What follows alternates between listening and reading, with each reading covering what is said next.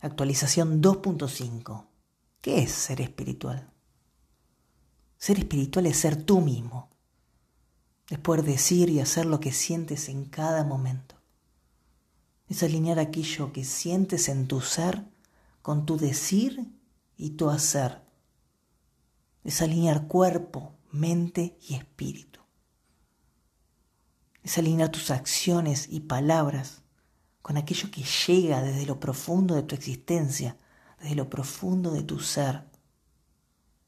Es también darte cuenta que la autenticidad es todo.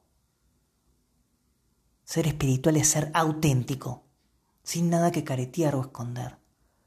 Ser auténtico te hace libre. Ser auténtico te hace feliz. Ámate como el ser único e irrepetible que eres. No hubo ni nunca habrá alguien igual que tú.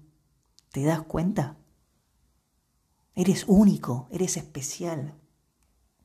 Así que grita a los cuatro vientos, este soy yo. Ámate como eres. Puedes desarrollarte, puedes crecer, puedes evolucionar, pero más allá de todo, ámate tal como eres.